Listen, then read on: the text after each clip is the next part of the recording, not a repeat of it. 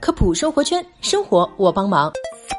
最近国民零食九制陈皮又火了一把，因为九月十八号，国家市场监督管理总局通告五批次食品不合格，其中广州百家超级市场有限公司富锦花园分店销售的标称为广东嘉宝集团有限公司生产的嘉宝九制陈皮，铅检出值比国家标准规定高出五点六九倍，而且该食品在今年七月份的抽检结果中也显示不合格。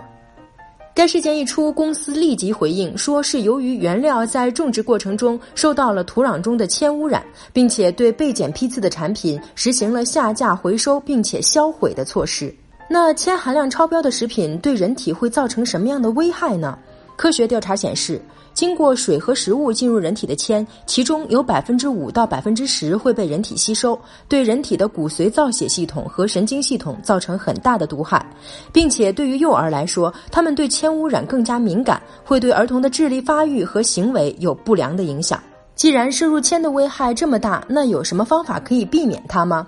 其实啊，在日常的饮食中，由于食材原料和食品加工所导致的铅摄入，很多时候是很难避免的。但是膳食中的钙、植酸和蛋白质可以有效的阻碍铅的吸收，因此大家不妨在平日里多食用这些食物，以不变应万变。不过小普在这里还是要提醒大家，像这些话梅类的食品，大家还是尽量少吃，因为确实会危害到我们的健康。